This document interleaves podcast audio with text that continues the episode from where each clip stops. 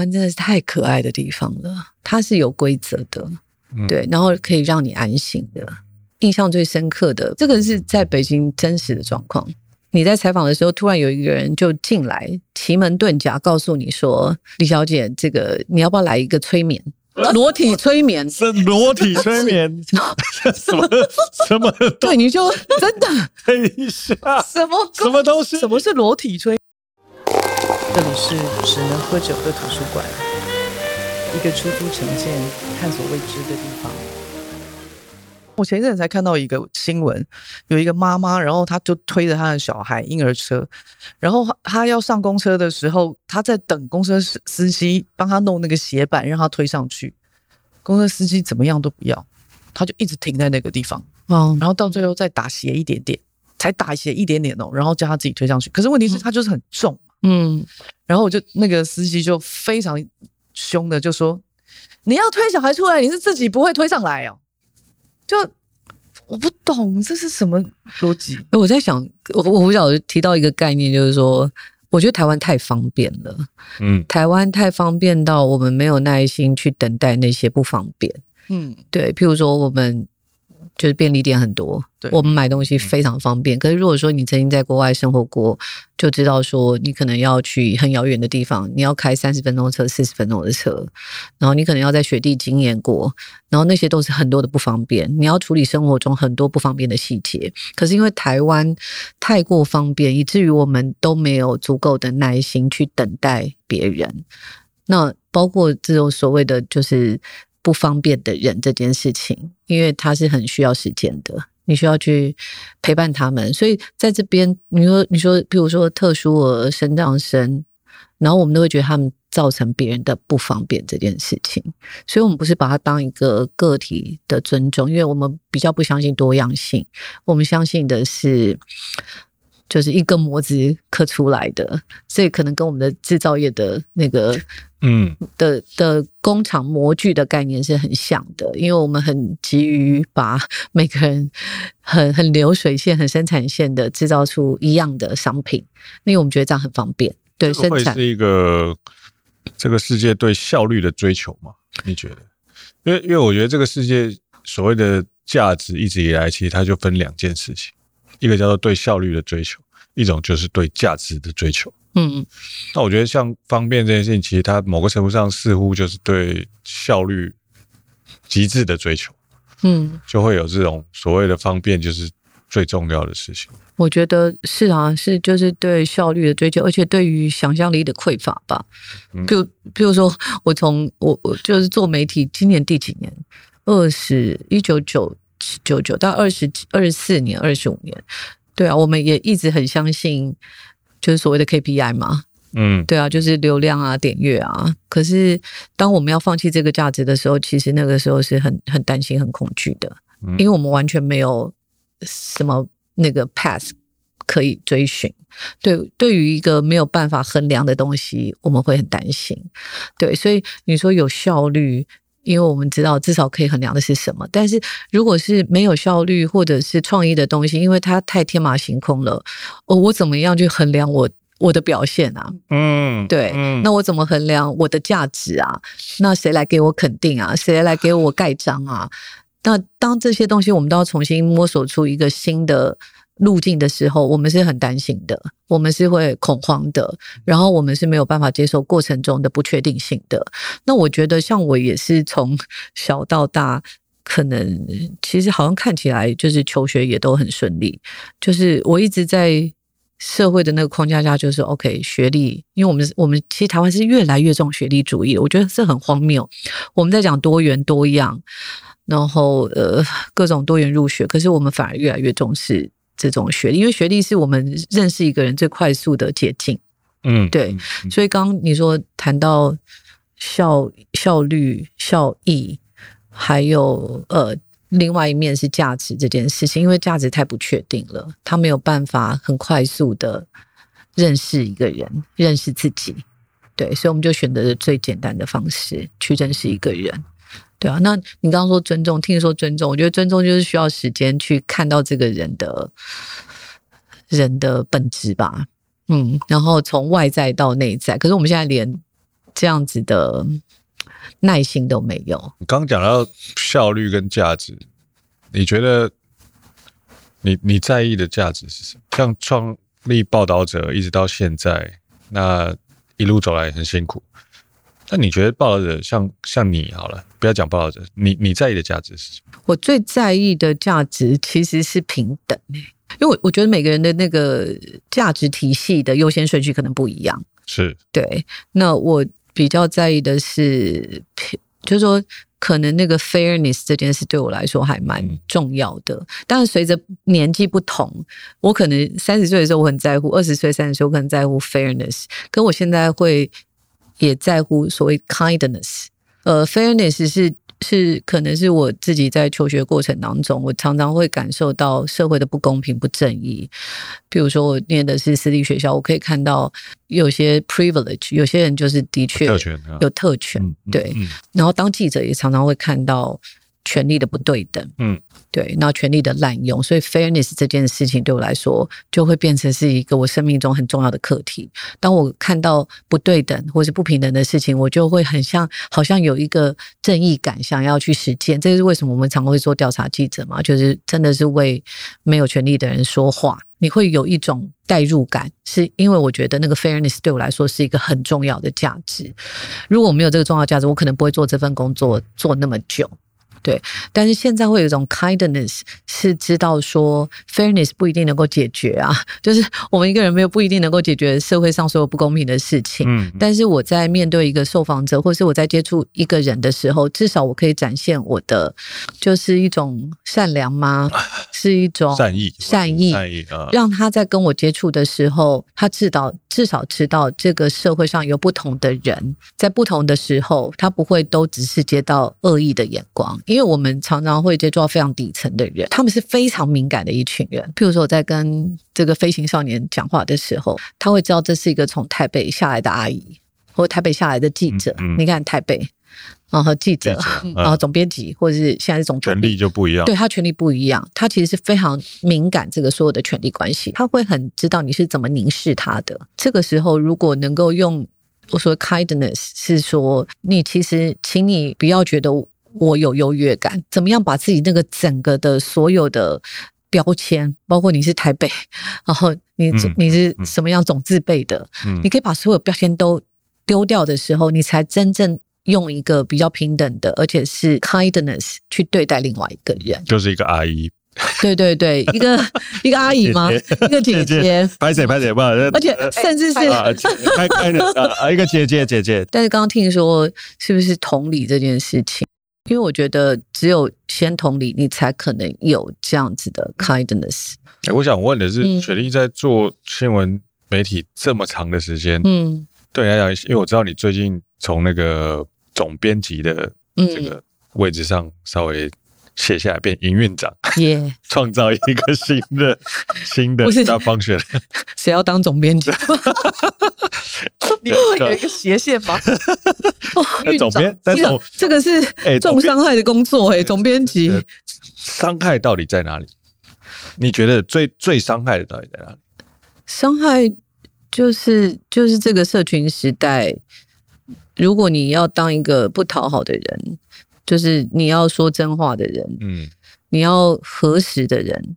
因为你知道，那个谎言都比都比真相走得更快嘛，或者谎言都比真相更，更吸引人、更美好。对，那反而是你要去真的去挖掘真相，是很花力气的。是，这光是 quality control，我觉得就是 超累的。因为我们我们就是做调查报道、深度报道，就是我们来讲 quality journalism 嘛。第一个是大家已经不知道 journalism 怎么写了。嗯嗯。以前曾经存在过 high standard 高标准嘛。嗯。那后来就是慢慢大家已经也忘记这个标准了。虽然还我相信还是很多媒体工作的人是很努力的。就讲新闻道德什么之类的，或者是新闻标准、新闻伦理、新闻没有 fact 事实。事实。我只要事实这件事都越来越困难了。那你觉得事实是存在的吗？我觉得有些事实是。存在的啊，譬如说，泽和九的图书馆里面，今天晚上有两位主持人跟一位来宾，这个是事实。但是有些时候，我们现在已经连事实都不去探究了。嗯，对。所以第一个，你说伤害是什么？我觉得要追到真相这件事情越来越不容易。你要去到现场，你要往返的田野，然后你要很努力哦。你不是只是打个电话而已。这个是一个，这个是基本的嘛，哈。然后我觉得这个还不算伤害，伤害的可能是说，当你东西有影响力出来了以后，会有不同的意识形态的人在问你是不是有什么动机。嗯，这个是很辛苦。收了谁的钱？对，还好我们是非盈利。啊、对，但是如果是一个盈利的媒体，他可能就很容易要接受这样子的子弹。我觉得，如果这种伤害是第一个，就是这个世界不相信新闻了嘛？那你。十八年前我们成立的时候，就是在我们的电梯里面就有写“小时不读书，长大去六楼”嘛，因为我们办公室在六楼。你要花多少的力气把那个立刻白涂掉？就这个世界不相信新闻啦，不相信记者啦。有人在电梯里面写这句话。对对对，哇塞！对，那那个时候流行一句话，就小时不读书，长大当记者。那我们在六楼，就小时不读书，长大去六楼。我想说，我们到底做了什么邪恶的事？我们才刚刚开张，好吗？然后，对对对，对啊，我一篇文章都还没 po 哦，只是开始说我们要刚开始，对，刚开业。你想说，你开业的时候就有人在你那个墙壁上涂红漆，说这些人是笨蛋，是坏人。我想说，没有念书的人，对对，没有念书的人，但是。你知道，当一个记者要花，你你你是要面面俱到的，你要读很多书，你要做判断，对啊，所以这个可能是一个重伤害吧。我想最大的重伤害就是说，当这个社会都都鄙视你的时候，都鄙视你这个专业的时候，都不信任你的时候，那你怎么重新再来？对啊，那个真的就像在一个废墟，我们常一一开始就说我们在一个废墟里面重建嘛。那个时候是真的是一个这样状态。那为什么你在你愿意在废墟里面重建？你相信什么？因为我我觉得拉皮根本来不及了。因为你拉皮，你能够撑多久？老 拉皮。对啊，拉皮没办法的，你那根基都不稳了。你拉皮，你骗得了别人，你骗不了在里面的人啊。因为在所有的所有的记者都看到，就是 OK。好，我现在不是在做挖掘真相的事，我现在不是在说真话。我现在在帮某个企业老板擦脂抹粉，然后我在帮政府写植入性广告。那记者，记者这 reporter，我说 journalist 不就是该说真话吗？那不就是我们受的传统非常古典的，嗯，古典的，对，古典真的是很古典的的想法吗？但对你来说，嗯、这个世界以现在这个自媒体当道的时代，嗯，这个世界还有真相的存在吗？我觉得有事实存在。那我们只是永远在趋向真实而已，因为真实可能有很多面向嘛。你站在不同的坐标，它可能会看到的东西不一样，东西不一样。对，所以我觉得有趋近真相的事实，但是你只要怎么样解读，可能每一个人站的角度会不一样。对，他可以有不同的观点，但是不会因为这样呃没有事实嘛。嗯，对，事实是我觉得是存在的。那只是我们挖出多少事实？那我们怎么样拼凑出这整个样貌？嗯嗯。但最最终的最终，你觉得新闻报道只是呈现你们找到的事实，还是或多或少还是会呈现编辑台的观点呢？我觉得会啊。那个我们在讲，就是你就是投射你自己的价值观嘛。我觉得他一定是有自己的人设啊。对。嗯、但是你说报者的人设是什么？我觉得我很难。完全就代表一个报，对一个人代表报道，这不太可能。但是我我的确觉得我们在投投射一些价值，嗯，比如说民主自由这件事情，嗯、呃，你会去抹灭新疆发生的事情吗？你会去抹灭香港发生过的事情吗？但是有些媒体就是绝对不谈嘛。这些如果你很重视，你怎么可能不去看见它？这些是我们相信的价值。所以报的一开始最多的新闻是。跟人权有关的议题，跟环境保育有关的议题，嗯、然后跟跟年轻世代有关的议题，跟司法有关的议题，因为弱势的，对对对对，所以我们有什么样的人，我们就会往那边去。这个可能某种程度呈现了报道者的人格特质。对，那你说那怎么办？如果你你们这边没有产业界的声音吗？如果我们有这样子的能力，我们也会慢慢看到那些事件。所以我举一个例子好了，譬如说我们在在讲远洋渔业的。是人权的议题嘛？哈，渔工的议题。可是我们还是会去采访产业界，或者采访政府的意见。虽然我们挖掘了以后，才在的一个视角是，那我们觉得渔工应该被平等的对待，或是至少就像一个陆上的，就陆地上的人权指标吧。因为海上人权指标你是觉得是很很不及格的嘛？嗯嗯。那我们可不可以用陆地上人权指标来要求海上人权指标？这个我觉得是大家的共识。你说可不可以采这个标准？因为我记得我之前常为了这件事去跟很多协会远洋渔业的人沟通，他们就说那个都是少数的例子。然后那个渔工过得很快乐，然后东南亚的渔工他们在上面都打混的，其实我们对他们很好。那他你说他讲的是不是事实？那是他们看到的事实。可是，呃，公不公平？回到那个公不公平，因为如果每个人都要被呃好好的对待的话，这件事情就是有明显的权利的关系。嗯，嗯，所以我们希望在一个权利平等状态下去理解这件事情。我我常常在想一件事，就是说、嗯、我们现在在看所有的新闻的报道，然后媒体嗯写出来的东西、嗯，然后很多人都会看完以后，然后他们就会有他们自己的想法。嗯、有时候我会觉得这件事情好可怕，为什么？因为呢，我们常常就好像觉得我们看到即真相，嗯嗯嗯嗯，然后他没有再往后再，就是再往深一点再去看。我我觉得这件事情对我来说很可怕。我们看到的更趋近于真相的那一步，不是长那样的。嗯嗯嗯，然后他们的理解就会变成是那样。嗯嗯，所以我我常常会跟我的，就是如果我有机会跟读者互动，我会说，你们不要只有看我们东西。嗯，对，因为我们可能是投射了某一种价值，嗯哼，譬如说比较中间偏左的价值，嗯，比较人权的价值，嗯，比较重视公益的价值，我们可能不是那么重视，不是不是不那么重视，可我们可能不那么谈竞争力这件事情。啊，我们对，我们可能不那么谈。呃，赚钱这件事情，我们不是那么谈金钱这件事情，但是这件事重不重要，你必须要看你在你的价值体系里面是怎么样。我们总觉得一个人必须要有价值，然后呃，就是说它是一个平衡的状态。但是因为整个社会多数都在谈效率、谈金钱、谈竞争力、谈优势、谈权力。嗯，你说像那个什么媒体吗？嗯，像哪哪哪哪哪一种 哪一种媒体？就所以这个社这个社会不太缺那个拼图啊，啊，但是他缺的是什么拼图？是那些比较没有被发声的人吗？嗯，你说一个台湾七十五万个进就是七十五万个移工，然后八万个失联移工，他们跟我们语言完全不同哎、欸，那你要不要有一个空间知道他们在怎么生活？对，例如这样的例子，或者是说早疗的小孩，早疗小孩会为自己讲话吗？或者是他们的父母光是照顾他们的孩子都没有时间了，嗯，那你要不要去关注这样子的议题？或者是说土地的污染，土地会自己会说话吗？不会嘛？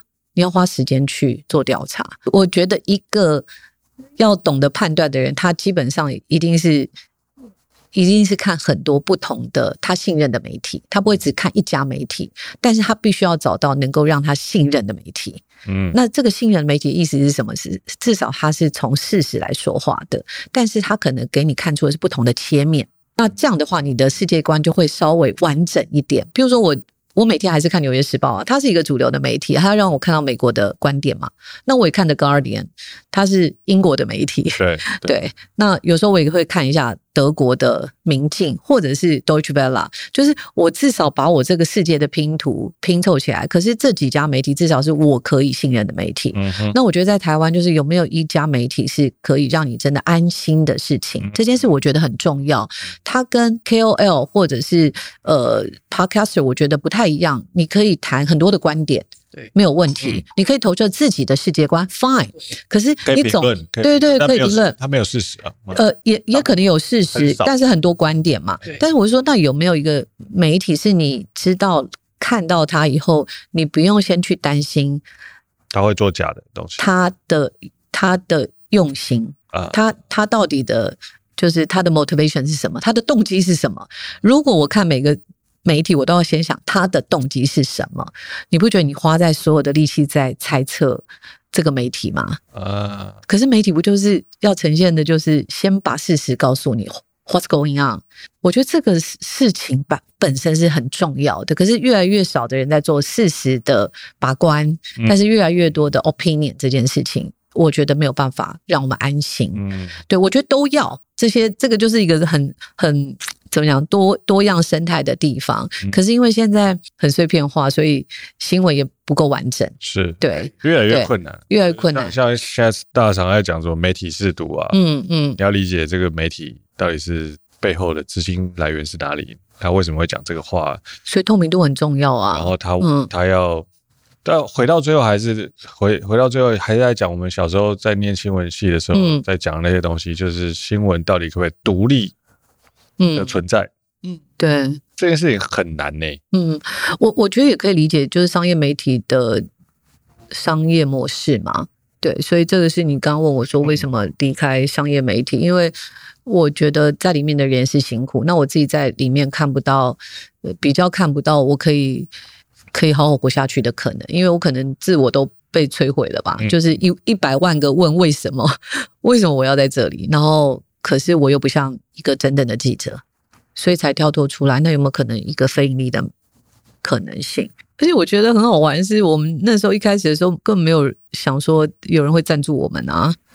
到现在居然有七千两百个赞助者哎，第一个月只有四个人哎，因为第一个月四个人还都是我们创办人何荣信的亲朋好友，然后他前三个月都没有跟我们讲是这样的事情啊，对，就就过年了，然后他才说，其实我们第一个月只有四个人，因为他们怕同事跑掉。那你看现在七七千两百个人每个月的定期定额是跟我们一起相信这件事情，我就觉得哇，原来傻人有傻福哎。没有，但是如果你、嗯、你你一开始只想的是我要怎么活下来，嗯、你就你就是一直做商业媒体就就好了。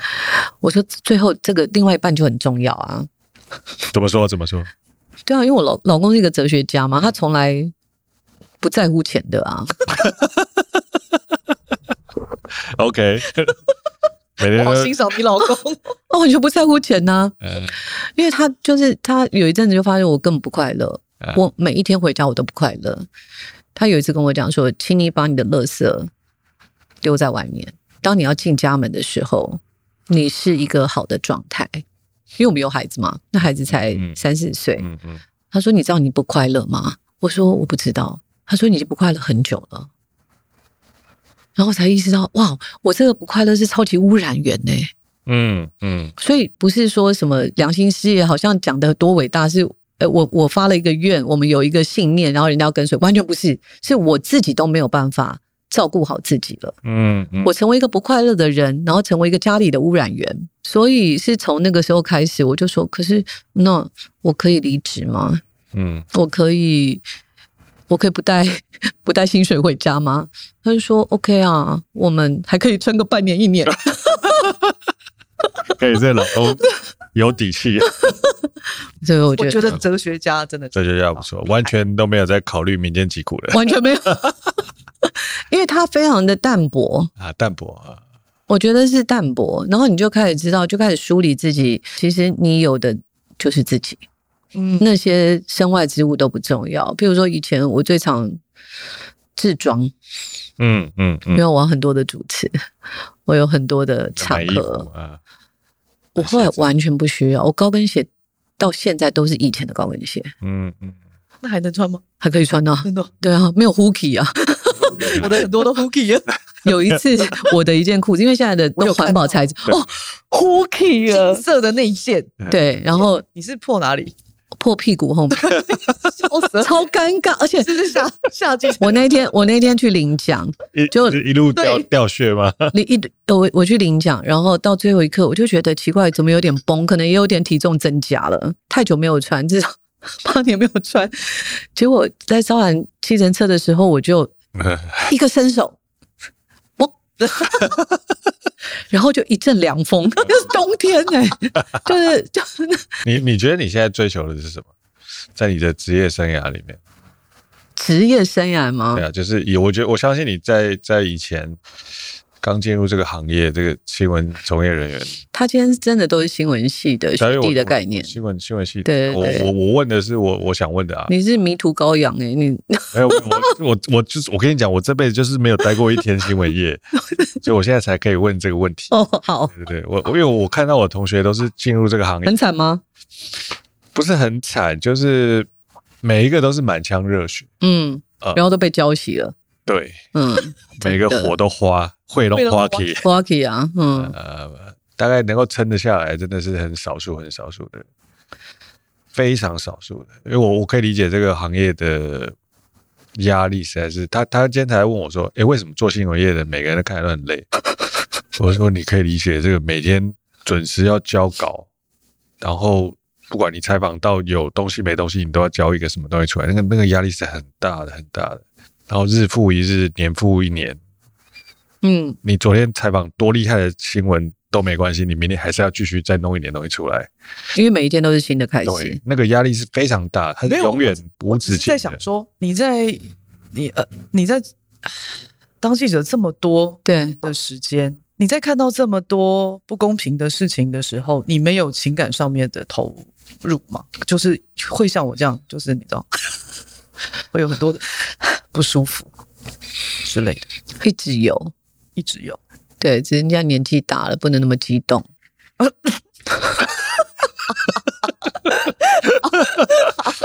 但但免不了还是会，免不了还是会有心情起伏的时候。对，嗯，蛮多心情起伏的。对，那时候怎么办？呃，你知道，就我就很喜欢一个哲学家说的话，就是他是修魔，他说理性是激情的奴隶。就是 the reason is the slave of passion。那我我在想说，其实能够走这么久，是因为我有一个激情。嗯哼，我有激情是因为我看到很多人的故事。那不管这个故事我是呃喜欢他、厌恶他、同理他、同情他，或者说我想改变他，但是是因为这样的激情，我可以走下去。所以。我很喜欢采访的过程，采访我看到各种的人性，然后我看到就是回到结构来看事情，就它变成不是一个一个的故事而已，而是这个故事在投射的一定是我们周遭的环境。那我可以再做一些什么事情改变吗？我那时候从北京外派回来的时候，我离开北京是我其实是很仓促的。因为我在北京那快两年的时间，基本上我才意识到我，我我对中国了解这么不够，我还是在一个幼稚园的状态，就对中国的了解像一个小学生幼稚园。然后我我我完全不知道，原来在中国是不可能有新闻自由的，你是不可能有采访自由的。那这个状态让我非常的格外的珍惜回来后的台湾。对，然后把自己种下来这件事情，我就开始慢慢意识到，原来就说职业跟志业的不同，我不再只是职业了，我不再挣扎了，而是这是我可能是我的职业，因为我知道太可贵了。就当你完全没有任何人给你，呃，就是当你有所有自由的时候，你觉得哦，这好像是，呃。唾手可得嘛，好，你不会去珍惜，所以我曾经在当记者的过程当中，觉得哇，怎么这么累，怎么那么辛苦？那可是当我从那个时候那边回来，我觉得有一个更大的东西在支撑着我，然后我非常珍惜这件事情，特别是在这几年，不管香港，然后你可以看到东南亚所有的那个集权政府的状况，台湾真的好让人家就是觉得好可贵哦，虽然很多人现在。不确不不知道，就是台湾怎么走过来的。可是因为我们知道我们走怎么走过来的，再加上我有中国的那个经验，所以我特别的珍惜。可能跟这几年我们遇到的状况有，一开始我想可能还是对于那个比较纯净的古典的新闻的一种热爱吧，就相信记者就是说真话这件事情很重要。可是到后来，我觉得是二零一九年以后香港事件，还有乌克兰的所有的事件。嗯你会知道说，包括二零二零年中国开始就是驱赶外国记者，我我完全就想到我二零一二年在北京的状态，就是原来这些路我们没有白走，就是一直帮台湾还守住一个可以说真话的地方。嗯，对，我记得香港就有一位作家李毅老师前阵子过世嘛，过世了。对，他就在香港的那个反送中运动里面，他他讲一句话很重要，他在这些运动中看到年轻人的这种 be water 的身影。他说，其实一个人有了勇气以后，他就会伴随其他的其他好的特质都会出来。他说，一个人有有了勇气以后，其他的特质都会出来，包括智慧，包括善良。他说：“最重要的还是勇气，是你敢做一个不一样的决定。我们也当然都知道，说社会很险恶啊，有现实面啊。可是如果你每一关都在妥协，你是不可能产生勇气的，因为从众不会有勇气嘛。从众只是一个安全的道路，但是如果你从众，你又不开心，可是你又没有办法做出一些不一样的事情，你永远会在一个恶性循环里面。你永远不会满意自己，你也不会满意环境，那你就被环境吞噬。”那为什么有人可以有勇气做出不一样的路？然后我们会去，不管是去歌颂他们，或者是去说他们的故事，就是因为那的确是一条不容易的道路。那我觉得，可能是在这过程当中，原来我发现我自己有一点勇气。一开始我并不觉得，因为一开始我觉得我是走的是一条可能大家都觉得蛮顺遂的道路。虽然工作也辛苦，可是我不会称之为那个是勇气。勇气一定是说你愿意牺牲什么事情，包括牺牲一个你本来有的品牌光环，一条好容易走的道路。我记得我第一次约访的时候，还是约访教育部的人，对，他就他就说好，那我们就约在台北，因为我以前在主流媒体，我的约访是不会被更改地点的，不会被打枪的，对，不会被打枪。就没有想到在，呃采访的前一个礼拜，他就说要，他说要到中部办公室，啊，换地方，换地方了。你知道，在主流媒体，通常是中部办公室的人到台北来访谈，嗯嗯，嗯，对。然后我说，哦，原来是这样哦，嗯，这才是真实的，这才是权力的运作。当你一点都没有名声的时候，当你 carry 的是一个没有品牌的时候。你才知道真实的世界长什么样，而且那个对我好珍贵。嗯，因为我们活在太多虚假的幻象里面了啦。就我们以为我们走路出去有风，我记得以前出去采访的时候，还会有人红布条哎，某 某某杂志的这是什么什么记者？对对，欢迎。二十二十几年前还是这样的 状况啊。我懂，我懂，我懂。对对对，那那个其实都是假的。对对，都假的。可是你怎么辨识这个真假？嗯嗯，我觉得那个是越来。就是在这样的世界里面，我觉得是越难分辨的。所以，嗯、呃，我觉得有，我不是说我我多有勇气，但是我发现啊，原来我可以勇敢一点。刚听雪莉讲那个很有趣的一个概念，就是把自己种下来。嗯，什么是把自己种下来？你觉得那个心情是什么？就我意识到，我做这件事情是有价值、有意义的。而且它不是对我个人而已。以前会会想说，我是不是做什么事情会更好？譬如说，我是不是去一个某个国家的在台的驻台办事处？我会一直想说，让自己练就成更好的能力。嗯嗯嗯，比如说更国际化。嗯，好。嗯，或者是有个想象。嗯，对对对，就是更专业的一个人士。然后这个专业是可能被别人认同的，更更。更被别人认同的，因为的确我们经历了那个媒体界非常惨淡的年代，所以其实有一点像是大家在逃生。嗯，你看所有人都在逃生，所有人找一个专业技能，然后就对，所有人都在鄙视或者是觉得无望，然后都在逃生，都在求那个那个救生筏。嗯嗯，我觉得我那时候也有一点被影响，觉得我是不是要找一个。什么东西来当做自己的安顿？我觉得我也在求生，可是后来慢慢觉得，那我干嘛一直在逃命啊？难道我不应该把把这里东西弄好一点？不要去想象是在逃命吗？有没有可能？嗯，对，所以特别是从北京回来以后，我才会有一种相对比较感，知道说，哎，台湾。原来媒体没有那么差，对。那我觉得这种相对的坐标是蛮重要的，因为如果你没有一个相对的坐标，你会一直看着你的肚脐眼，那你就会觉得哦，原来只有当下，只有现在，然后只有自己的肚脐眼，原来这个地方那么差，你会失去那个坐标感。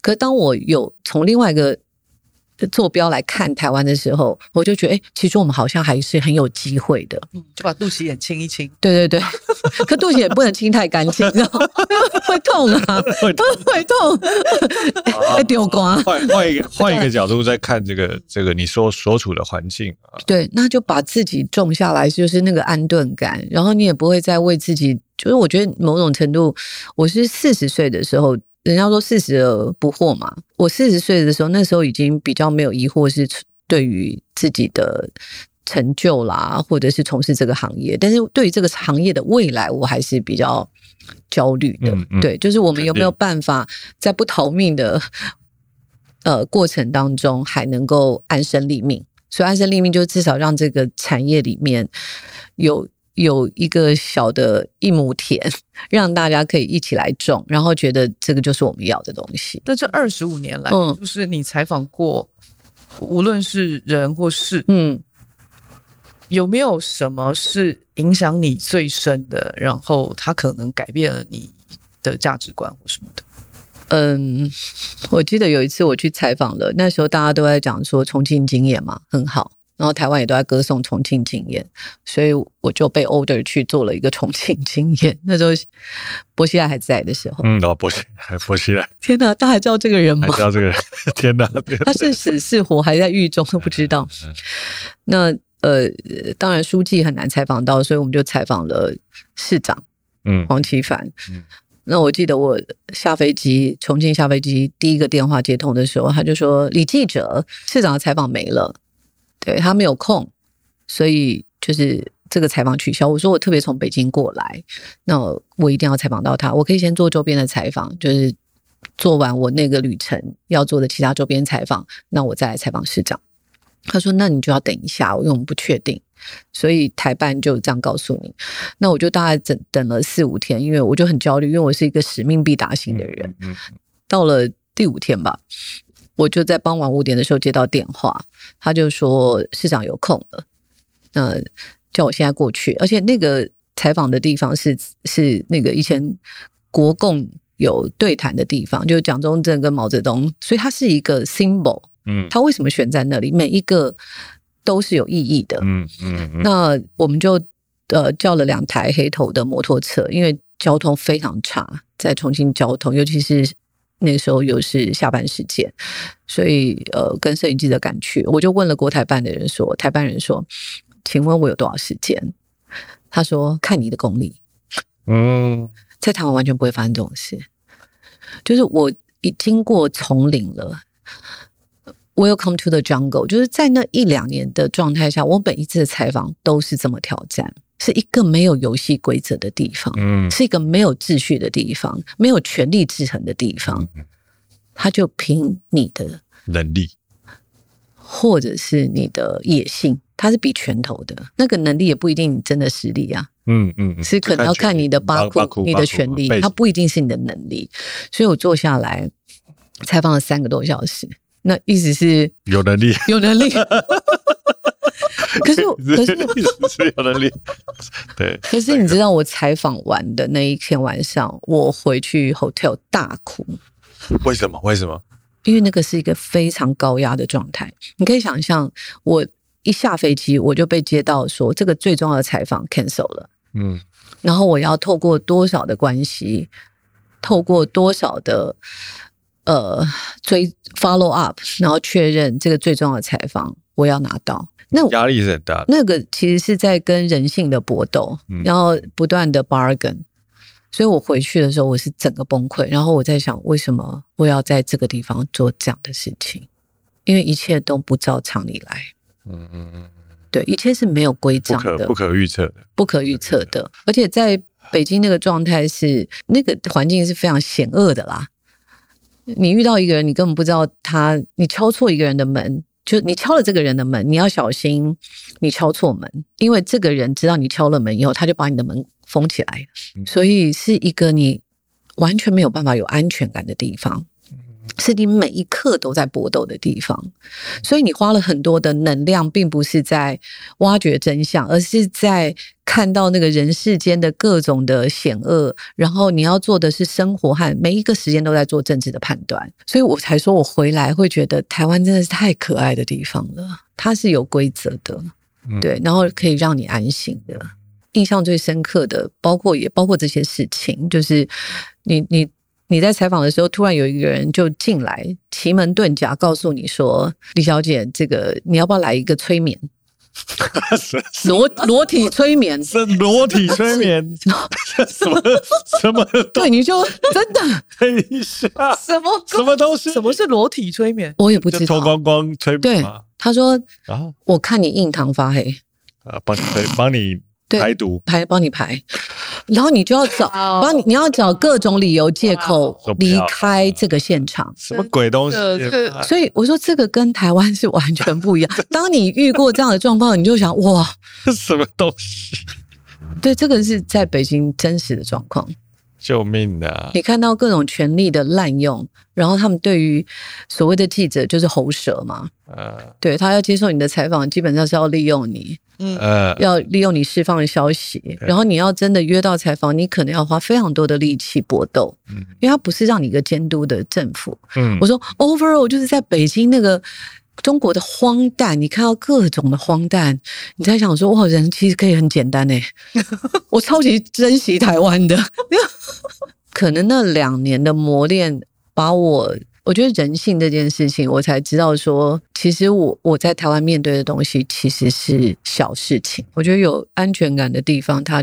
才比较有余裕的去嗯聆听别人，嗯、对嗯其实对，或者是一个安全的环境里面，我们才会静下心来。所以我觉得反而在这么混乱的，虽然我们跟其他国家相比，就是好像安静了一点点，可是其实台湾现在内部是有时候是蛮纷杂的，嗯是对，因为每个人看的东西也都不一样，那也都没有在实体见面，常常就是在网络上对战嘛。对，所以能够对安全感，安全感是对话一个蛮重要的基础。嗯，刚刚说就是刚刚听问我说那个可以一直做这件事，因为这件事很辛苦嘛，哈。我我我的我说了一句话说，理性是激情的奴隶嘛。可是就是虽然有很庞大的激情，不断的燃烧自己在这件事情上，可是回到写作的时候，回到对话的时候。又要很理性，因为理性才能够让对方安心。我不是很激情的正义感，而是回到一个理性的状态，对方才会知道说你是愿意跟他对话的。嗯，所以反而对话的时候不能够情绪高涨。嗯嗯，对，你要稳定一点。对，所以我觉得这个拿捏是蛮困难的，就是你要充满热情，可是你下笔的时候要非常的冷静。或者是你在采访的时候，你不可以，你可能不能让人家觉得你已经带着预定的立场、既定的立场来看这件事情。我记得上一次我在淡水采访了一个那个气胶娃娃的商店，对，大家都会用一个比较 erotic 气胶娃娃，嗯，所以我在采访之前，我就要先做心理准备因为我我也有我自己生命经验的局限嘛。比如说，我采访一个讨厌的人，或采访一个喜欢的人，我都要在前一个晚上做很多的心理建设，就是，嗯，这个人其实我没有那么讨厌，然后我要从他的。视角来看事情，那如果是他，我会站在他的立场来看。OK，对对对，所以我要不断的练习，因为我要我也是个人。对对，我会带着自己的七情六欲，所以我想放下放下，在采访他之前，我可以 neutral 一点。好，那谈到这个细胶娃娃，我也觉得，哎，以前我会觉得这件事蛮情色的，怎么会有一个，怎么会有人要在家里面摆细胶娃娃，等身大的细胶娃娃？那我去了。看到第一眼的时候，因为我我们有两个男同事跟我一起去，可是我先到了，所以现场我遇到四四四四个 四个细脚娃娃，不是我遇到四个直男。直男。哦，我以为想说遇到四个，然后他们背后都是胸部很大的细脚娃娃，几个？十几个吧，十几个，嗯，然后每一个都有不同的 style，OK，对，有韩系的，有日系的。然后有欧系的，可是每一个都爆乳，OK，对，然后他们都是假的，都可以做大一点。我跟你讲，真的 真的太真了。真的吗？因为我去碰那个，现在细胶可以做多好，你用手去触碰，你以为是真的，因为它还看得出血管的感觉，它可以做出的像有血管，真的好厉害。而且它可以做出有移动的舌头，就是你的下巴关节，它是一体成型哦。可是就头，除了头跟身体是分开啦，就是你可以弄上去，它是可以做一个活动的舌头，所以现在的细胶娃娃非常的真。嗯，对，然后你知道细胶娃娃，因为它会出油嘛，细胶的东西会出油，啊、油所以所以那个痱子粉是必备的。嗯，那你就看很温柔的直男用痱子粉粉在拍细胶娃娃。我觉得就是说，在采访的过程，常常在突破我们很很多既有的刻板印象。嗯哼，所以在去之前，我就先做好了心理建设，就是 我不要带着 异样的眼光来看这些需要矽胶娃娃的直男。我就很努力。哦，去的时候，我觉得他们展现出好。好活泼阳光的样子哦，嗯嗯，完全打就突破我的既定的印象。他非常的热情，然后想要很很热情的告诉我他们每一个人的故事。嗯，然后我就开始做采访。我觉得那个采访其实我访谈的蛮愉快的。比如其中一个人，他就是交过三任女朋友，每一任女朋友就。都是三四年的时间，所以打破我的刻板印象。我以为他都交不到女朋友，对，交不到女朋友不是。不是。然后他是一个开客运的司机，嗯，然后他只是觉得十二月三十一号女朋友都会吵着要跨年，嗯，然后生日要生日要礼物，嗯，他觉得维持关系是很复杂的，而他只是一个拿三万多元的客运司机，嗯，对。呃呃，就是货车司机，三万多元的货车司机。然后他就说，哎，他突然有一天发现矽胶娃娃不会给他情绪的波动，反而给他很多的鼓励。我说，矽胶娃娃怎么给你鼓励呢？他说，每天回到家呢，看到他那个那一那一尊矽胶娃娃，他都会觉得云云在跟他说：“你好棒，你今天辛苦了，加油。”所以他说，自从跟矽胶娃娃有了情感的关系以后，他的人生。变得非常的正向，我觉得我有被他说服到哎、欸，嗯，我相信，我相信，我相信。然后说云云就帮我加油，我说哦，然后我就说，可是你知道云云是一个假人吗？他说我当然知道，嗯，他清楚，他他很清楚，清楚他并没有 fantasy，没有没有这种真假之间的这个错乱，所以他会开着他的车，带着云云去 motel。嗯，然后帮他摆拍，就照相是这些人很大的乐趣。嗯，因为很美嘛，常帮我们换衣服，然后换指甲，然后还会帮他挑衣服。他们是会换装的。好，所以那他进去 motel 的时候，那个呃，就是就是柜台的人就说：“请问几个人？”他说：“一个人。”可他说他就想说是不是还有一个人？就他头把他转过去，他说：“哦，好，一个人。”因为他才知道那个西装娃娃不是真的人。OK，对，所以他们的生活是真的有这种 relationship，他会跟娃娃对话，嗯、而且娃娃会给他 boost，让他感觉他生命是有希望的。嗯，像个男人，对，像个男人，或者是给他温柔。嗯，对，这些事情我以前没办法理解，我没有办法理解。我懂。可是就是透过采访，你原来有这么多的结界向你打开，嗯、然后你也不会对他做出。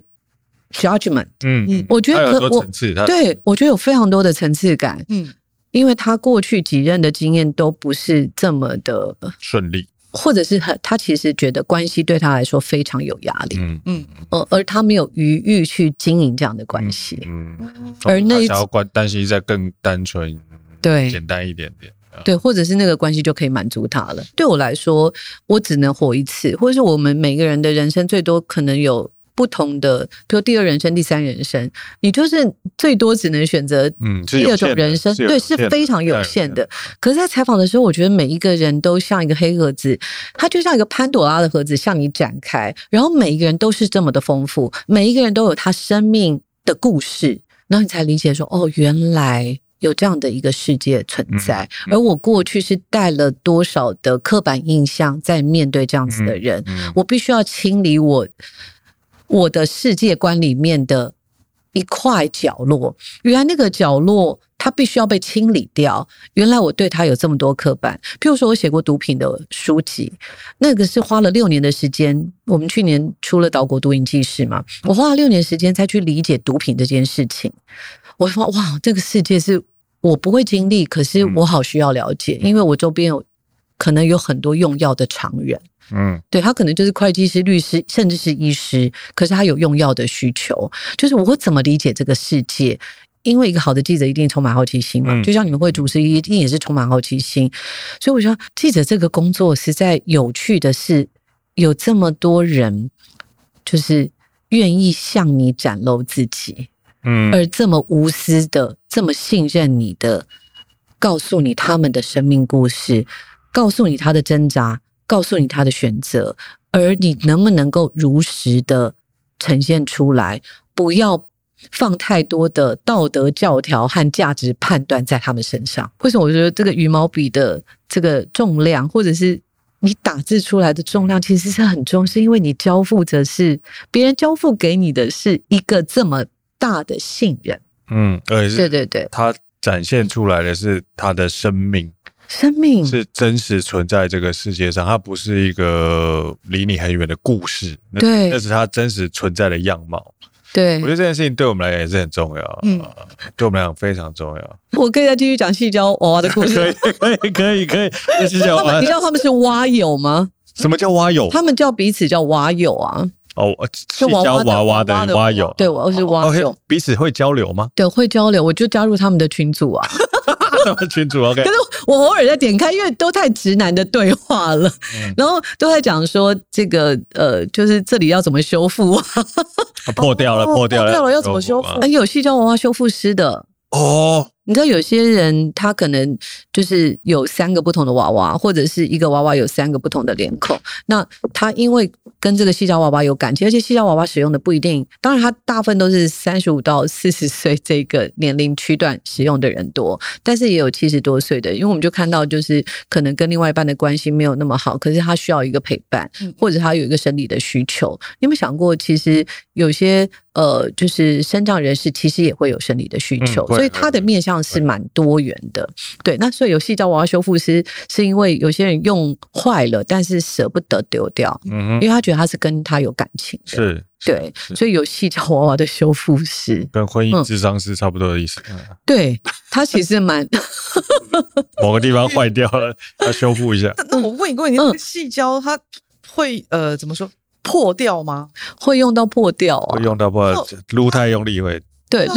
不是，呃，我要怎么问？破掉它就会像气球一样整个消气吗？没有没有，不会不会，因为气胶不是气胶，因为它会有点骨架的问题，所以你太用力，所以他们说很多很多细胶蛙友在用的时候不一定是生理的需求，因为搬动它实在太累，因为一个很重啊，三四十公斤，哦，很重的，很重的，但是它不是充气的，气胶不是充气娃娃，气胶是。软的，但是它对人是一样的。哦，对，所以他可能要，比如说切开它那个地方，然后修补，嗯、然后再再不是算不算缝合了，但是他们有一个填填充，对对。但我觉得这个蛮好的、欸。你说哪一种蛮好的？就是情感的需求嘛。是啊，是啊，因为我我我觉得它某种程度上，它填补了很大一块寂寞啊。对，它是填补了很多人的寂寞。啊、而且假设它就是。觉得说在关系当中的这种压力，嗯，他是没有办法去承受的，或是不想去承受的，但他也是需要陪伴。嗯，觉得如果是这样的，我觉得是真的是挺是很不错啊。然后这个蛙友就问了我一句话，他说：“你在采访我们以后，你会觉得被威胁到吗？”我说：“被什么威胁？”他说：“被细胶娃娃威胁。”我说：“胸部是没有他大啦。”我可是除了这个以外，我觉得也还好哎、欸。害怕的。他担心被威胁，对对对，他很怕，就是嗯、就是你自己感觉被威胁，然后很可爱。OK，他觉得西江娃娃太棒了，你们女生都应该感到要有危机感。哎，我觉得这很有趣啊！我我说，如果西江娃娃有一天真的增加了 AI 的功能，如果它能够。读你的，话对对，可以讲话，可以读你的心。那我觉得我就有会担心啊，真的，真的。我小我小时候就是像我那时候进电子业嘛，然后我就做了，嗯、一开始做 marketing，然后后来做 sales，然后做 sales 做到最后，我觉得我价值观偏差，所以我后来就觉得说啊，我不可以再去待那个产业，虽然那个对我来讲很容易，但太无聊了，太太价值观偏差，嗯嗯，不要再待在那个环境里面。哎、欸，我觉得拒绝。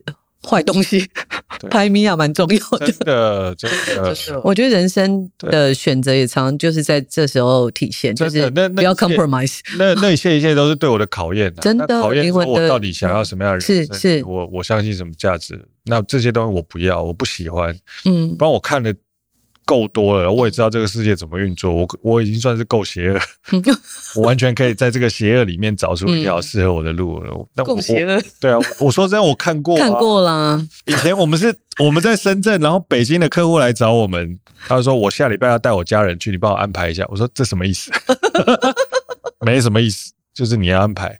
我就叫了车 去载他们，接下来五天四夜就帮他们处理所有的一切一切。哇，真是拍咪啊！拍咪啊，拍咪啊！办法？因为一年做他们几亿的生意嘛，嗯，所以花这个几十万呢，OK 的。但但我都觉得这是 OK 的吗？这真的是 OK？不 OK 啊，不 OK 啊！我觉得在中国那个两种拍咪啊嘛，一种是就是呃就那个集权的拍咪啊嘛。对对对，我我每次。就是离开那边，那海经过海关，我就觉得哇，我安全那个拍米啊就不会跟跟来了。对，对那另外一个就是呃，一个就是滥用权力的拍米亚。对，然后尤其是男性，就是我刚说那个，你要你要不要裸体催眠这件事情？哇哇哇哇！什么内容？那到底什么什么鬼东西？哎，我还没讲完呢。那个是有奇门遁甲的。你在跟一个正经的人，这个人他是台湾的立法委员、主播，都曾经访问过的人，然后也都曾经交往过的人，因为他是一个有权利的人。也是在政治圈的人。你说交往过是什么意思？呃呃，就是是来台湾拜访过，常常会跟台湾的政界，嗯呃，来主持人对着来往的人。所以我是因为这样才去认识这个人。嗯哼，等于是呃要拜地头蛇嘛哈。嗯，那去了以后呢，他就在我面前展现出完全不一样的一面。譬如说房间里面，因为我那时候同时去的有另外一个女生，然后我们两个就参观她的家。在外交公寓的家，外交公寓也是一个正常的地方嘛，哈。他说这个门不能开，因为里面有养东西，你整个汗毛就竖起来。养东西，好，虽然我们信任别人，可是像这个时候，我们就会有自己的敏感度。嗯，好，那你想说，嗯，养什么？坐下来以后，过了。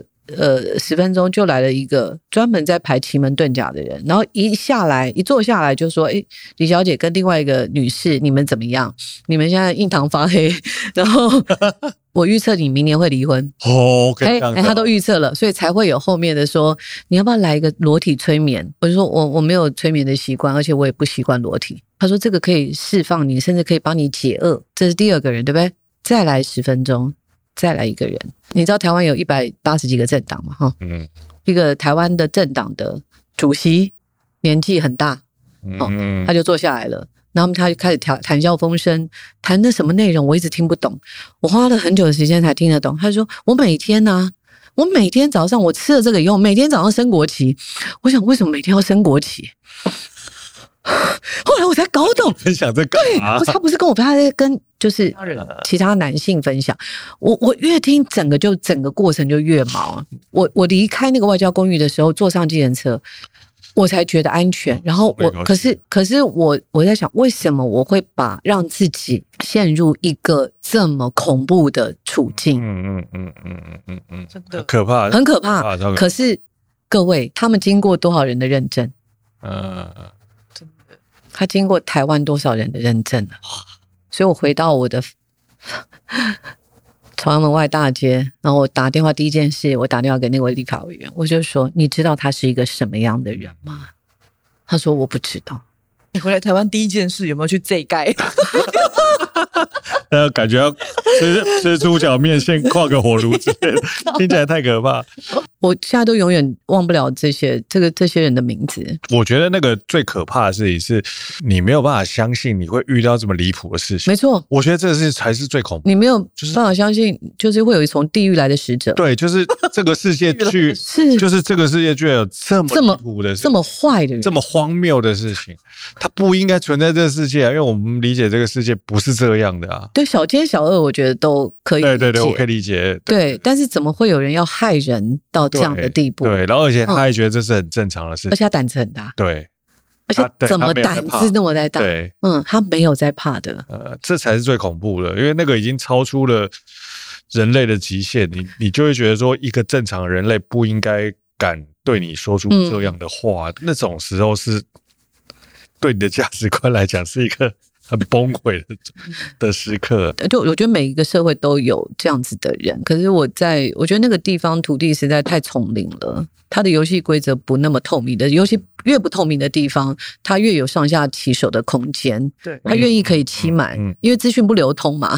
对啊，就你又是一个外地来的人，所以就是经历过那一件事情，我说我比较明确的知道说，哦，其实就是回来那个把自己撞回来这件事情，对我来说是很珍贵的，是我的选择，而不是我 take it for granted。刚问一个问题是新闻。还有事实吗？我们现在在网络上面看到的，嗯，其实绝大多数都是观点，然后你看不到事实，嗯，很少，很少，嗯，事实就会被被缩的很小，然后被观点被放得很大，嗯，所以他也不用沟通了，嗯嗯嗯，那沟通也是没有用的，因为你再怎么样去看每一个人在写的，他通通都是个人的立场跟观点啊。我觉得就是有时候观点是免不了的。嗯嗯，但观点要奠基于事实啊，其实也跟生命经验和功力有关。譬如说，你要看到怎么样的事实，你必须要问对问题嘛。对，哦，对。那如果你没有问对问题，你就没有办法把那个前面的事实带出来，你就不可能有更立体的观点。我举个例子啊，比如说，我们在看那个现在是国民法官的第一例，我们现在不是有国民法官嘛？哈，国民参与审判这样子。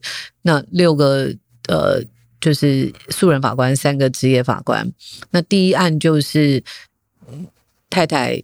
杀了先生，嗯，哦，那他也都认罪哦。在那个法庭里面，你可不可以问对问题？就是国民法官会不会问对问题？职业法官有没有问对问题？其实我们在写作的时候，就是我们三个记者去连续听了四天，因为我们记者是对于家暴法是了解的。然后对邓如文案是清楚的，所以他从这个案子里面，他其实是他们在下面听都有点焦急，什么时候会问到重要的问题？重要的问题，因为这个妇人的确事实上是杀了他的先生，嗯，而且用非常可能很残忍的方式杀了他的先生。但是除了在犯罪事实之外，其实有一个切面是这个妇人数十年来都接受家暴，而且他有家暴申请令。可是一直没有办法好好的落实，所以其实在这边，如果你有这个知识基础，你才会问对问题是说，那他家暴申请令有没有好好被落实？那他为什么家暴了这么多年，他没有办法跳脱这个家暴的环境？忘记邓如安是几十年前了哈，就邓如安杀夫案，如果你有这个知识框架，然后你也知道就是家暴法。呃，对不起，就是家庭暴力这件事情的严重性，你就会问对的问题。嗯，你对于这个事实的理解就会有不同的层次，啊、而不是只是单纯的说这个妇人杀了他先生，用什么工具杀了他的先生？因为杀了他是个事实，杀了他是事实，可是他被家暴也是事实。可是如果你没有。家暴这个面相，你可能就只有杀人这个事实的面相。嗯，所以我觉得在看待事实的这件事情，也是跟写作的人，或者是如果说当记者或者是当主持人，因为你有不同的知识经验和那个知识的开关，或者是那个对于人的了解的开关，你就可以把这个面相更立体的展现出来。其实我们最怕的就是单一的面相，因为事实可能真的很多切面，有受害者。看到的事实，也有加害者看到的事实。嗯、那最重要的是，那我可不可以把加害者、受害者看到的事实更立体的呈现出来，嗯、让你读者来做判断？嗯嗯，对，因为其实也没有绝对的坏人，是是，对是，对，没有完全的善与恶。对但是它如果是一个灰阶，你到底可以这个灰阶可以展现到多么、哦、多么复杂？那我们刚刚就回到你。听一直在说的同理这件事情，我觉得同理一定是你的人生的颜色是很丰富的，你才能够知道我们可以站在什么样的坐标去理解这件事情。嗯，所以对于这个富人杀害了他的先生，如果你只知道这个事实，你会非常的。痛恨，你会觉得愤怒，愤怒，对。可是当你有了这个不同的框架来看这件事情，你多了一点同理。嗯，那会不会还是会有人觉得说，那又怎么样？事实上，他还是杀了他的先生。啊，这个没有办法否认，他杀了他的先生。对对，但是有些人就是会在这这件事情上面不停的跳针。然后、嗯啊、那个在不停的跳针，就是他没有去理解这些更深入的事情，或者是他没有他在他的知识守备范围内，他没有去理解这样。那我不愿意去理解。那我只能说他非常的 lucky。嗯。他在一个保温箱或者是无菌室里面生活着。其实我问这个问题啊，我我其实一直在思考一件事，是为什么要去看深度报道？就，很多人会觉得会会说哦，深度报道现在没人看。其实不是有没有人看的问题啊，是他们不知道为什么要看。为什么要理解事实到这么深？就是我贴标签和被贴标签很快嘛？对啊，又又回来我们一开始讲的最方便的事情。我你杀了人就该死，我贴一个标签给你，贴个标签给你，或者是说哦，譬如说你是个渣男，我就贴一个渣男给你，就这样子。其实我们没有要去理解的过程，都是在这个过程是没没有人要去做的，所以就是哈利波特的分类帽嘛。嗯。马上归类，我就很简单，就轻松了，就轻松了，简单而出。在某个程度上，轻松这件事情是我们追求的嘛？嗯，但但但你你不会觉得像现在网络上，比如说发生某一件事情、某一个冲突的时候，你会去看，嗯，某一个程度是，然后你会一直看，为什么你会一直看？嗯，是因为你想要知道你要站在哪一个，嗯，视角视角。说我最后要选择支持他还是不支持他？嗯，你你为什么会继续往下看下去？很多时候是因为我不知道我要站在什么位置。就是越越喧嚣的年代，反而。安心的存在这件事是好可贵的，嗯，对，所以我就回到事实，你才可能安心的讨论嘛，不然我们永远我们不知道那个 opinion 是包装的什么东西。我就上一次听到一个朋友说，我说，哎，报纸的报道会不会让你觉得很焦虑？他说，他反而虽然不一定有解方，看你看深度到报道，可能看到一个结构性的问题，但不一定有解方嘛，没有，是每一篇文章都有解方嘛，通常都没有，通常。对，因为因为解方不是报道的人需要提出来的。对，但是有人会说要 constructive journalism，要建构式新闻哦。哦，对，但是他说至少看了报道以后，他可以有脉络的，不用用贴标签的方式，嗯、他看到了跟他呃，就是在这个利害关系里面，这个事件里面不同人的说法，嗯，然后我们抽呃，就是抽练归纳出一个可能的视角，他觉得他比较安心。对，就算他不认同我们的角度，他也可以知道，因为你采访了多元嘛，你会知道别的角度的人在怎么想事情，别的别的角度人怎么想事情。那这件事对他来说很重要，就是他可以真的比较多元的来看这件事情，然后他会安心。我知道那个叫做心不会无处安放。嗯，可以这么说。我觉得很多时候，为什么我会想要对于这个社会重大的事件，会想要多理解的事情，是我心没有办法放在一个对对的，我觉得是对的地方。哎，我要判这个人死刑吗？嗯，就我心里面要不要判这个人死刑？我总觉得还是有点怪怪的。那我要再多理解一点事实，想要去对这个人为什么做出这件事情有一种更正确的评价。我觉得这对我们生而为人来讲是一个重要的事情。即使他这个安放的这个此刻，他也没有一个最终的。答案，答案，嗯嗯，但是他至少在这个时候，他能够安顿。哦，我大概理解了，虽然我还没有办法做出决定。嗯，我觉得我们每一个人都需要深度的去理解一件事，这样会让我们更温柔的去看待这个世界。嗯，我这么觉得的，因为。其实现在最简单粗暴的就是贴一个人的标签，贴上去就可以了。他好像就可以让你的愤怒有处可以发泄。我觉得现在好像是这样，嗯，我们集体的去踏伐一个人，哦，这样就可以了。嗯，骂他就好了，骂他就可以，我们只要骂他就可以了，比较轻松。可是我觉得这个其实对这个世界其实没有那么的温柔。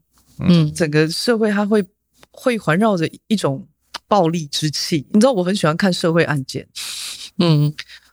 我会花很多时间去研究，譬如说，有一阵子我研究诸葛亮 或是什么，嗯嗯，嗯我会去看很多他的报道，嗯，我就会想要去理解，嗯，这个人，嗯，他为什么会这样？他是从哪里长出来的？对，或者是某个杀人犯，对，为什么他要杀人？他为什么要杀人？他的成长的过程是什么？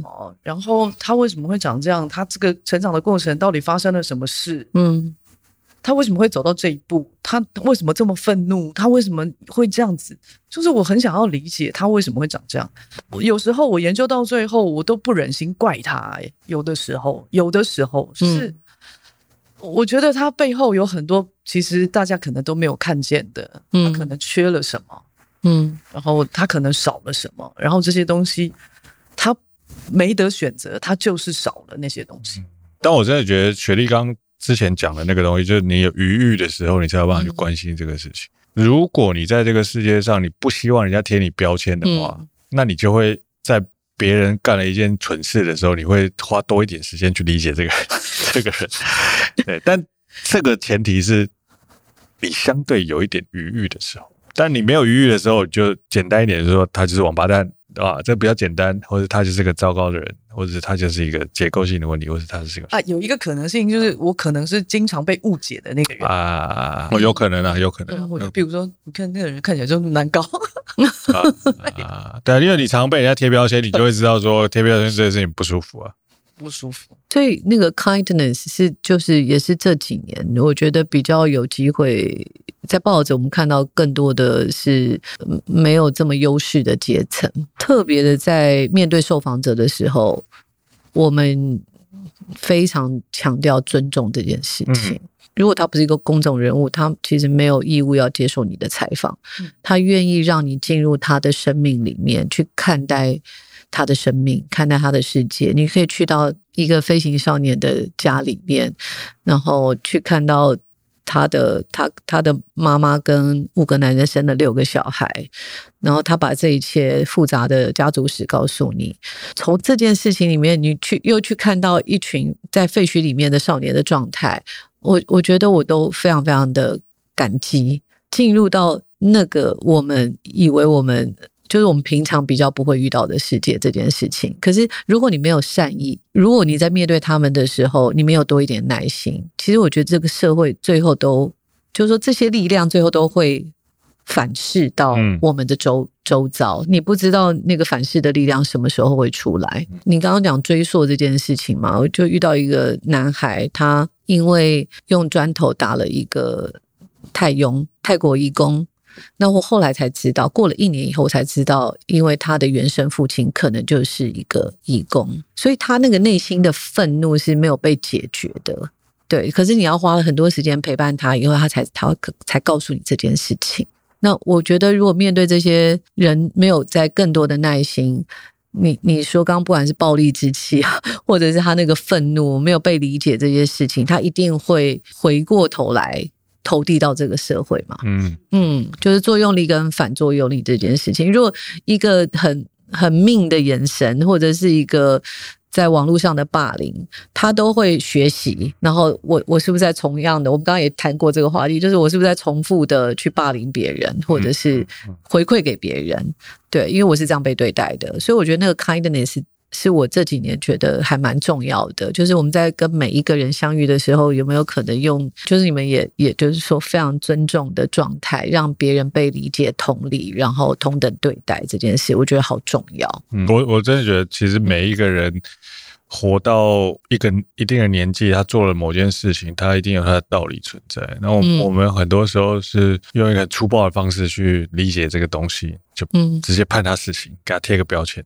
对，那你如果愿意去了解更多的背后的事情的话，或是背后的故事的话，其实有时候在某个程度上，我觉得是有间接的影响，让这个社会相对的有机会变得更好。那那你们会不会担心我们变成一个太？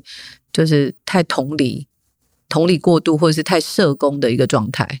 我觉得，因为社工这个东西本身在这个社会并没有被这么崇尚的价值，嗯、这个社会还是崇尚，就不并不是主流嘛，哈。对对对，这个社会主流还是说希望我明天会过得更好，下礼拜可以多赚一点钱，所以这个可以让你日子过得更好这件事情还是主流。嗯，那就关怀这个社会弱势的角落，永远都是。还是一个非主流，还是一个非主流的状态。嗯嗯嗯。你觉得你一直以来都是一个任性的人吗？我蛮任性的、欸，我就是我做的事情就我从来不回头看，分手过的男人绝对不回头看。对不起，可以可以可以可以，这可以可以吗？可以，这可以这可以，这个很帅啊，这个很帅。对，就是我做了决定，我绝对不会后悔。拍谁哦？那些男人拍谁？没有，也许是他们的 lucky，就是跟一个难搞的女人在一起，麻烦的。对对对对，对啊，是他们不懂，他们不懂。哦，我是让人家怀念的。你觉得人生活到现在，你觉得你人生的意义是什么？我现在会说，我的意义就是让我的身旁的人跟我相处的时候也能自在。我的存在会让他们感到快乐，或者是豁然开朗。我会希望回到一个我比较小的世界，因为我这二十五年都在活在一个所谓的公共的世界里面。呃，想要改变啦、啊，改变很多的不公平、不正义，都是很很对外的，很大很大的，对。但是我觉得在这个大的过程当中，我。有没有把自己照顾好？有没有把我身边的人照顾好？有把我爱的人照顾好？我觉得我花了二十五年的时间，才发觉我这个小世界才是最重要的。那只有这个小世界健康了，这个大世界才有，我才可能再向外投射更多好的东西。对，所以我可能不会说什么我的意义是在成为一个更好的记者、更好的总编辑、更好的什么营运长、更好的老师。我只希望，不管我在哪一个角色，我觉得可以让我身边的人感觉到，你说正向吗？我比较不喜欢用那么正向的角度，就是说感觉到有价值吧。嗯，因为我其实我很怕两种人啊，一个是犬儒的人，一个是虚无的人。那我觉得犬儒跟虚无在这个时代是很常见的镜头。那我希望我的存在不要让人家感觉到犬儒跟虚无。那你用哪两个字来形容你现在的存在呢？对，就是犬儒的意思是，你什么事都否定吗。那虚无就是你不相信任何事情。可是我觉得我是有信念的人。如果你要用两个字，我觉得就是信念吧。那那当然，信念是一套的价值系统。嗯，对。可是我觉得我是有信念的人，我不会因为今天这个事失败，我就失去我的信念。比如说，我相信台湾是一个民主自由的地方，我相信台湾是一个有言论自由的地方，我相信台湾是一个可以理性对话的社会。虽然有很多不完美的地方，可是我因为有这个信念，我知道我要去到哪里。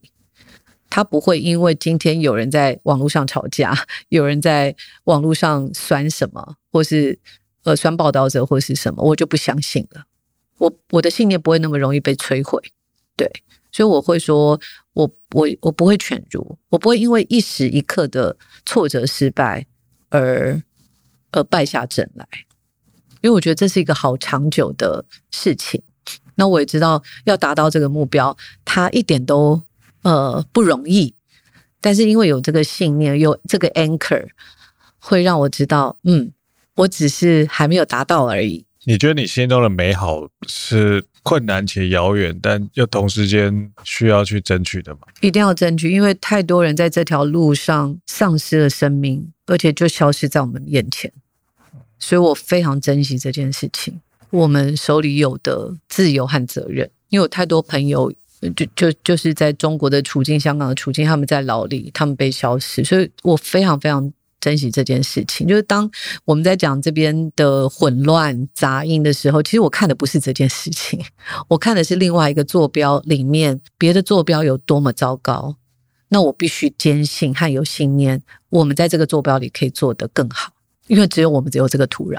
那所以这边的纷纷扰扰，它就是只是像一个轻度台风吧，它都会过去的。嗯，那只要这块土壤都还是很丰盛的，你就不会。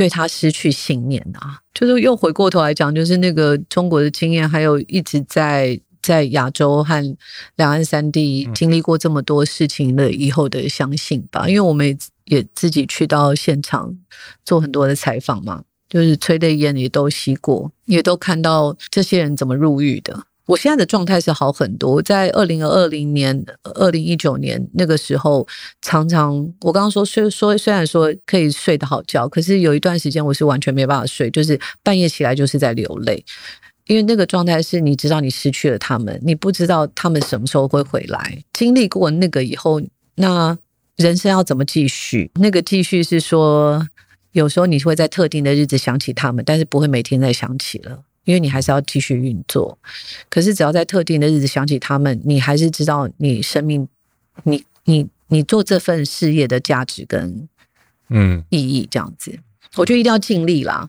嗯，或者你想要延续某些你看到，你要用他们的生命一起活着。虽然这这个有一点，我不知道会不会矫情，可是你知道，你一起帮他们活着，帮他们一起在做一件嗯对他们来说也是有意义的事情，因为他们过去就是为了。争取这些自由而失去了，失去了自由嘛？嗯嗯，那你有什么道理不一起活着呢？嗯，你有什么道理去选择一个更简单的路？对，但这个平常比较不会去说，不会在就是在运作一个新闻机构的时候去一直讲这件事情。可是如果讲到内心核心，你知道自己是 bearing 这件事情的，也许人家听了觉得。哇，你太 innocent，你太 naive 了，怎么可能会有人这样相信？OK，fine，okay, 但是我我走这条路，我觉得也心安理得。我觉得这是我要拥抱的价值，而且我也是这样教育我的下一代。你不觉得 innocent 的东西都特别美好吗？很美好啊，所以我没有办法用那个，我没有办法当蛙友啊。我 们哦，气球娃娃，我们又回到蛙友。那你不觉得你不觉得蛙蛙友非常很单纯吗？什么？感觉蛙友很 innocent 啊？对，但是不同的吧，因为不同了，是完全不同领域的 innocent 啊。今天话题要 ending 在蛙友。哦，但我觉得今天跟跟水莉聊这种很很就是在从业的这种内心。的的世界，我觉得好很很多的冲击跟很多的感动哦。但最后我很想说，那个就是天真没有不好。就是我之之前有讲过一句话嘛，就是知世故而不世故，立圆滑而迷天真。嗯，其实要到达天真才是最困难的一件事情。嗯嗯嗯，或者是绝大部分是天真，它是负面的词。嗯，但其实不是的，就 innocent。但是 not naive，嗯嗯嗯嗯，啊，大部分人在这个过程当中就被这个世界摧毁了，对啊，就摧毁了他的信念，摧毁他的想象。所以我觉得我好幸运，我还没有走到那个被摧毁，我就我找回了自己，这样。所以我觉得，我觉得你看起来这么硬，hardcore 吗？hardcore，你看起来就是很硬的人，你你怎么容哪有那么容易被摧毁？哎，也有可能在某一刻就难免的，每个人都对，人都是就在边缘了，人都是很脆弱的。嗯嗯，对啊，因为我前几天生日嘛，我有一个国中同学、高中同学、大学同学，天哪，我怎么跟他那么久的交情？他就写了一个讯息，他觉得就是他觉得我都没有改变过。那我觉得这对我来说是一个很大的赞美，嗯，因为那个 core 没有变化，没有变，没有变。但是我也另外一个解读是说，我觉得我真的好幸运，因为还活着，对，然后还有余裕去有这样的选择。你也可以说是我主动做的这个选择，但你也可以说这个世界对待我是真的很好，让我还有选择。对，我觉得都有，有命也有运，但到底是运带动命还是命？决定了运，就就是看每个人的诠释这样子。我我其实蛮相信生，就是那个《道德经》上面说，生命万物生于有，有生于无。嗯哼。但我觉得，当你有勇气去从无开始的时候，一切才要开始变化。当你有勇气选择无的时候，嗯嗯，就有是起始于无，所以这都是相对的概念。已经。那个语语文吗？对对对，没有没有。我今天今天雪莉讲，我都在我都在思考那个，它有一个它有一个立体感，有吗？有吗？有有有，就是很立体啊。然后我听了，我都会在想象一个空间这样。嗯，我们常常在讲说，我们在录节目就是在盖房子嘛。我们哎，真的，就是真的盖盖盖盖盖。所以不要拉皮，我们要盖房子。对，就是盖盖，看盖到盖盖到哪里就盖到哪里，然后我们也没有要去限制它要去长去哪里。感谢感谢雪莉姐。没有没有没有，谢谢谢谢，希望没有胡说八道这样。没有没有，看到看到你很开心啊，看到一个这么硬的人在这边。